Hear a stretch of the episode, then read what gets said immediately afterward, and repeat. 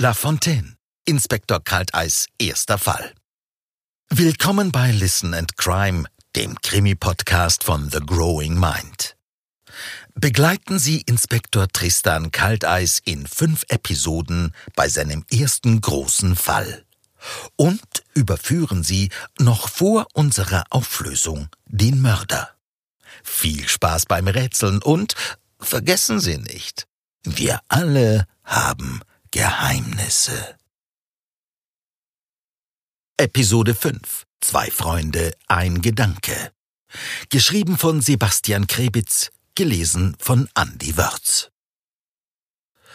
Was in Episode 4 geschah. Inspektor Kalteis hat die letzten Aussagen von Raphael Neuhauser und Thomas Schumann aufgenommen. Dabei kam heraus, dass Thomas seinen ehemals besten Freund, den ermordeten Unternehmer Paul Richard, erpresste.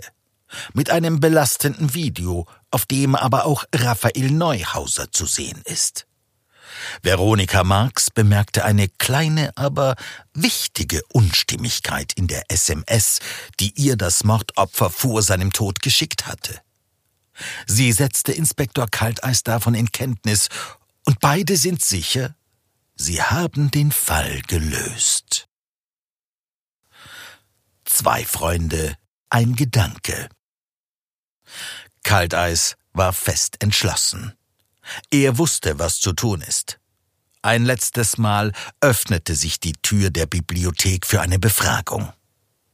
Sein Gegenüber sah ängstlich, gestresst und gleichzeitig müde aus. Wieder bemerkte Kalteis die blasse Hautfarbe von Raphael Neuhauser. Herr Inspektor, wie kann ich Ihnen noch behilflich sein? wollte Raphael wissen und versuchte mit aller Kraft möglichst gefestigt zu wirken. Herr Neuhauser, ich muss schon sagen, Sie haben das alles wirklich nicht schlecht inszeniert. Sie hatten zwar auch eine Portion Glück, aber alles in allem Hut ab, sagte Inspektor Kalteis mit einem leichten Kopfnicken. Raphael lachte nervös auf und erwiderte, ich glaube, ich verstehe Sie nicht ganz. Ich denke schon, dass Sie mich verstehen, entgegnete der Inspektor und durchbohrte den Anwalt mit einem kalten Blick. Plötzlich schwang die Tür der Bibliothek mit einem lauten Knall auf. Veronika Marx stürmte herein. Du warst es, du schmieriger kleiner Mistkerl, rief sie gellend laut aus. Ich habe es zuerst übersehen, aber jetzt ist alles kristallklar. Du hast diese SMS an mich geschickt. Aber du hast einen Fehler gemacht, Raphael.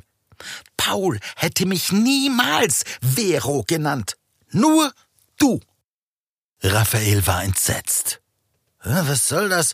Was macht diese Verrückte hier? fragte er und sah Kalteis flehend an. Der Inspektor sprang auf und rief nach einem seiner Kollegen. Währenddessen attackierte Veronika Raphael weiter. Jetzt erinnere ich mich auch an dich, wie du vom ersten Stock ins Foyer kamst und in der Küche verschwunden bist. Ich habe der Polizei alles gesagt. Ich hoffe, du verrottest im Knast, du Wiesel. Kalteis gab sein Bestes, die aufgebrachte Frau auf Abstand von Raphael Neuhauser zu halten und rief seinen Kollegen zu, kann uns hier bitte jemand helfen und Frau Marx wegbringen? Doch niemand schien ihn zu hören. Veronika schrie jetzt. Paul wusste, wie armselig du bist. Er hat mir oft erzählt, wie anstrengend du geworden bist, deine ständigen Feiern und dein geliebtes Koks. Mehr hast du im Leben nicht erreicht. Veronika schnaubte vor Wut. Paul hätte Thomas alles gezahlt, um ihre Freundschaft zu retten. Denn nur mit dir befreundet zu sein, war für ihn eine Qual. In Wahrheit ging es doch immer nur um die beiden. Du warst für sie doch nur ein lästiges Übel, ein Anhängsel, das sie aus Mitleid ertragen haben. Das brachte das Fass für Raphael zum Überlaufen.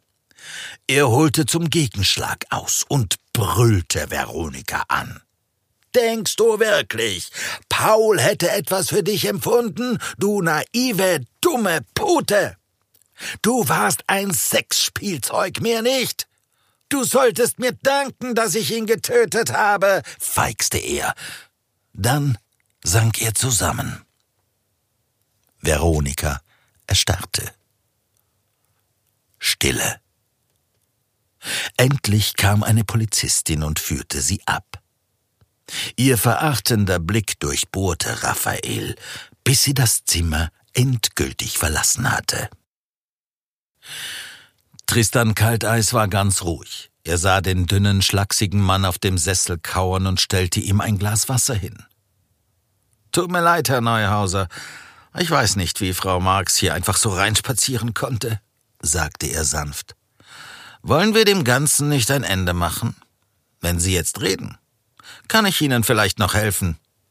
Raphael schluchzte. Es war ein Unfall. Ich habe das nie gewollt. Kalteis nickte verständnisvoll. Raphael nahm einen kräftigen Schluck Wasser. Eine kurze Weile war es ganz still in der Bibliothek. Die Ruhe vor dem Sturm, dachte der Inspektor. Ich habe das alles nie gewollt, wiederholte Raphael etwas gefasster. Ich hatte Paul den ganzen Abend so gut wie nicht gesehen. Das Einzige, was er zu mir gesagt hatte, war sein Nicht jetzt, Raphael, bevor er mit Thomas nach oben ging. Paul hatte so eine ganz spezielle Art. Er konnte dir das Gefühl geben, etwas wert zu sein, und im nächsten Moment zeigte er dir die kalte Schulter. Aber so oder so drehte sich alles immer nur um ihn. Als Thomas mir im Billardzimmer von seiner erfolgreichen Erpressung erzählt hatte, war ich fassungslos. Einerseits, dass er Paul das wirklich antat. Andererseits, dass es beide anscheinend überhaupt nicht kümmerte, dass ich ebenfalls auf diesem Video zu sehen war. Sollte das herauskommen, waren nicht nur Paul und sein verdammtes La Fontaine ruiniert, sondern auch mein gesamtes Leben. Ich hätte keinen Job mehr, keine Zulassung als Anwalt, kein Geld, keinen Schnee mehr. Nichts, sagte Raphael und lächelte gequält über die Tatsache, dass jetzt ohnehin alles so kommen würde. Er sprach weiter. Thomas faselte leicht beschwipst und brüstete sich damit, wie er Paul bezwungen hatte wie er ihm den albernen Tischbrunnen vor die Nase gehalten und ihn symbolisch bei seinen Eiern gepackt hatte. Ich konnte es nicht fassen. Meine gesamte Existenz war bedroht und Thomas sagte mir, ich solle mir keine Sorgen machen. Ich sagte, ich müsse auf die Toilette. Stattdessen ging ich in die Küche, um mir einen ordentlichen Drink zu genehmigen. Plötzlich stand wie aus dem Nichts Paul vor mir, erklärte Raphael. Er musste von der Terrasse durch die Fenstertüre in der Küche gekommen sein. Er sah gestresst aus. Raphael, gut, dass du hier bist. Wir müssen reden. Komm mit, sagte er. Allerdings gab ich zurück und folgte ihm. Inspektor Kalteis erinnerte sich an die Erzählung von Veronika Marx. Sie hatte durch die verschlossene Milchglastüre zwischen Küche und Salon zwei Gestalten bemerkt. Eine davon trug einen weißen Anzug. Paul Richard. Die zweite war also Raphael gewesen. Der Anwalt setzte fort. Wir gingen nach oben in Pauls Arbeitszimmer. Wir waren beide irritiert von dem durchwühlten Aktenschrank und der Unordnung. Doch Paul inspizierte nur kurz das Zimmer und vergewisserte sich, dass sich niemand sonst dort aufhielt. Danach schloss er die Türe. Geht es um das Video? platzte es aus mir heraus. Paul sah mich an, als hätte er einen Geist gesehen. Hä? Woher weißt du davon? Hat Thomas es dir erzählt oder steckst du auch mit drinnen? Und ich antwortete laut, ja, verdammt, ich stecke damit drinnen, weil ich auch auf diesem verdammten Video zu sehen bin und mit dir kokse. Mein Leben, meine Zulassung, einfach alles steht hier für mich auf dem Spiel. Aber das scheint euch Streithähnen ja völlig egal zu sein. Ah, ich war stinkwütend. Doch Paul lachte mich aus. Er tat wirklich so, als hätte ich gerade einen Witz gemacht. Keine Sorge, Raffi. Thomas kommt in zehn Minuten und erhält seinen Scheck, dann ist die Sache geklärt, sagte er überheblich. Der Ton in seiner Stimme gab mir das Gefühl, ich wäre ein kleines, dummes Kind. Dann entdeckte Paul das Foto von sich und dieser äh, Marlene Dichter auf dem Boden. Cornelia, flüsterte er. Ach, wen interessiert jetzt diese möchtegern Schauspielerin, dachte ich mir und wurde langsam wütend. Paul wandte mir plötzlich den Rücken zu. Er wollte sich auf den Weg hinaus machen. Meine Welt zerbricht gerade, weil er seinen Schwanz nie in der Hose behalten kann, und jetzt will er mich einfach hier stehen lassen. Meine Gedanken rasten. Ich sah den bescheuerten Tischbrunnen von La Fontaine ich erinnerte mich an Thomas und wie gleichgültig er mich behandelt hatte.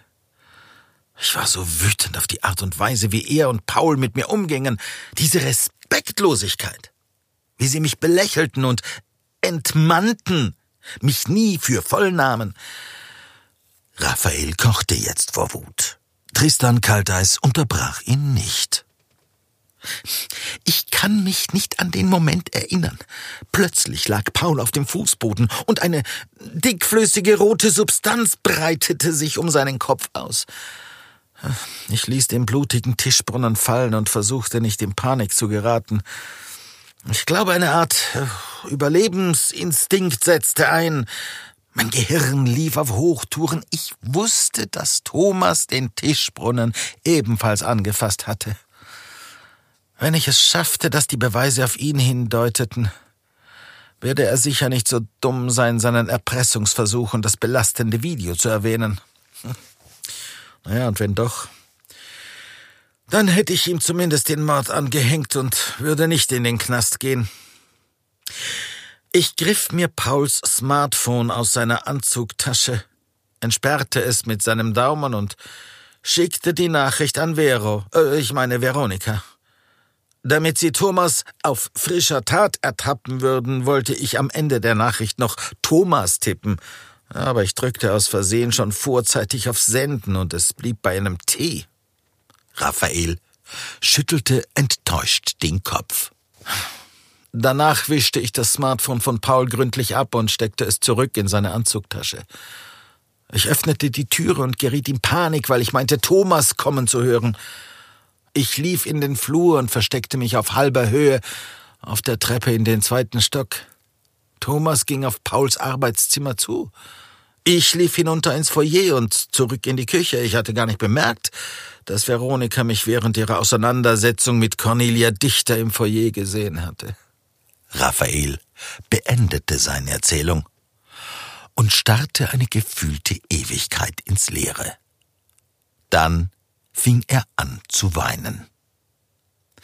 Tristan Kalteis schmunzelte, aber nur innerlich. So ist es also abgelaufen, dachte er. Raphael hatte sich nach dem Mord auf halber Höhe der Treppe in den zweiten Stock versteckt.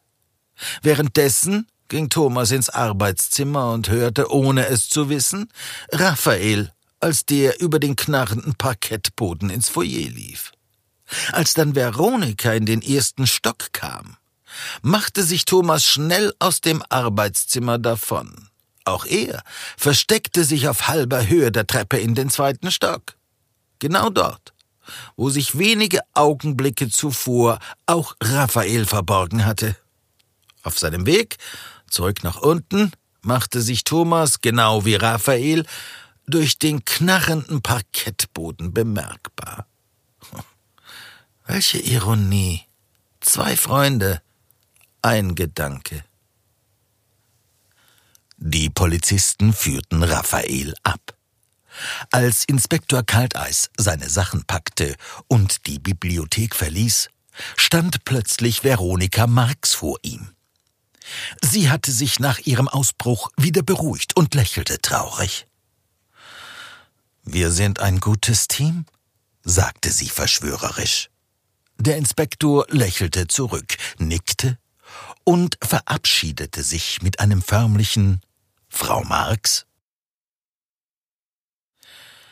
Silvester, ein Jahr später. Das Läuten der Türklingel riss Inspektor Kalteis aus seiner Erinnerung. Er zitterte vor Kälte. Wie lange stand er schon hier draußen auf dem Balkon? Schnell ging er zurück in seine Wohnung und rieb sich die Hände, um sie ein wenig zu wärmen. Die Klingel läutete ein zweites Mal. Kalteis sah skeptisch auf seine Armbanduhr. Hm, wer könnte das nur sein? fragte er sich und sah durch den Türspion. Er öffnete die Türe und konnte nicht glauben, wer vor ihm stand. Hm, was machen Sie denn hier? fragte der Inspektor verblüfft. Die blonden Haare der schönen Frau flossen wie warmer Honig an der Seite ihres Gesichts hinab. Sie strich ihr rotes Satinkleid glatt und lächelte.